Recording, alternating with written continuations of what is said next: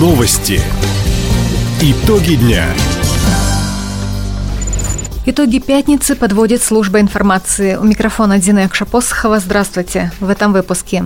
Денежные выплаты к 9 мая получат ветераны Великой Отечественной войны. С началом навигации на Амуре отправятся первые грузы в Китай и обратно. Разработка хабаровских инженеров получила всероссийское признание. Об этом и не только, более подробно. Ветераны Великой Отечественной войны, живущие в нашем крае, получат денежные выплаты ко Дню Победы. Зампред по социальным вопросам Евгений Никонов отметил, в числе получателей инвалиды и ветераны Великой Отечественной войны, бывшие несовершеннолетние узники концлагерей, жители блокадного Ленинграда, вдовы военнослужащих, погибших, начиная с финской кампании, заканчивая войной с Японией. Эти жители края получат к празднику по 10 тысяч рублей. По 3 тысячи выплатят труженикам тыла и бывшим совершеннолетним узникам фашизма. Детям военного времени ко Дню Победы выплатят по 1000 рублей. Разработчики края стали призерами национального конкурса «Профи IT Инновация». В номинации «Искусственный интеллект» компания региона Аван Телеком представила цифровую платформу управления коммуникациями. Система объединяет IP-телефонную станцию, центр обработки вызовов, а также голосового ассистента. С помощью нейросетей цифровой помощник распределяет звонки, обрабатывает заявки и поддерживает диалог вместо оператора колл-центра. Разработку нашего края уже активно используют в Архангельской области и в Якутии. Также единая телефония и номер с функцией распознавания голоса действуют на территории Донецкой Народной Республики. Отметим, на всероссийский конкурс поступило почти две сотни заявок из 40 регионов страны. Организатор конкурса – экспертный центр электронного государства. Краевом центре обновят гостевую линию. Это путь от аэропорта до Комсомольской площади. На новом участке уже обновляют дорожную разметку. В планах покрасить лирное ограждение, установить праздничные баннеры.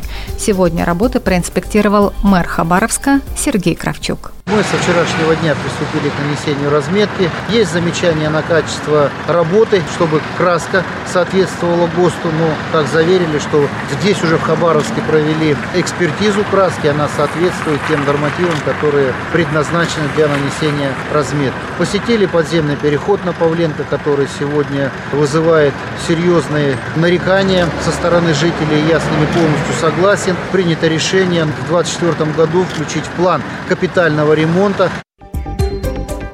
В этом году в переходе на Павленко сделают текущий ремонт. Также на объекте планируют установить наружные камеры наблюдения. Напомним, внутри помещения уже стоит система видеоконтроля. С ее помощью удалось выявить вандалов и привлечь их к ответственности. Пункт пропуска Покровка в Бикинском районе готов к летней навигации. На территории погранперехода обновили наружное освещение, шлагбаумы, установили дезинфекционную рамку для автотранспорта. На подъездах уложили бетонные покрытия, нанесли разметку и установили навигационные знаки. Грузы в Китай и обратно начнут отправлять и принимать со 2 мая. Напомним, после двух лет пандемии пункт пропуска Покровка-Жахе возобновил работу прошлым летом по поручению губернатора Михаила Дегтярева. Зимой работала понтонная переправа. Селе Виноградовка Хабаровского района началась дегазификация нового квартала. Специалисты компании «Газпром» газораспределения «Дальний Восток» ввели в эксплуатацию газопровод протяженностью более 7 километров и подключили первое домовладение. На сегодня к приему голубого топлива готово еще 7 домов – Здесь построены газовые сети в границах земельных участков, смонтировано оборудование. Как отметили в компании, работы по подключению ведут ежедневно и завершат в установленные сроки. Всего перейти на газ теперь имеют возможность 260 домовладений Виноградовки. Традиционная ярмарка выходного дня начнет работу в Хабаровске с этой субботы. Свою продукцию на площадке около арены Ерофей представят местные сельхозпроизводители. Торговых рядах не будет ни перекупщиков, ни представителей соседних регионов.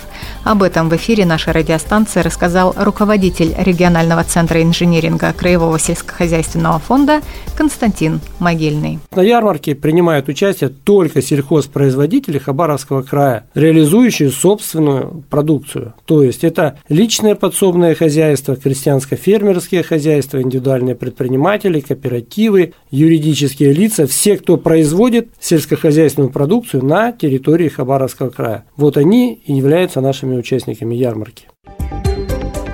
Как отметил Константин Могильный, перед продажей весь товар местных сельхозпроизводителей проходит лабораторную проверку.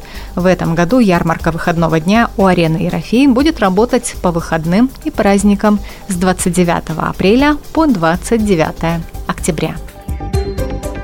Таковы итоги пятницы. У микрофона была Дина Якшапосхова. Всего доброго и до встречи в эфире. Радио «Восток России». Телефон службы новостей 420282.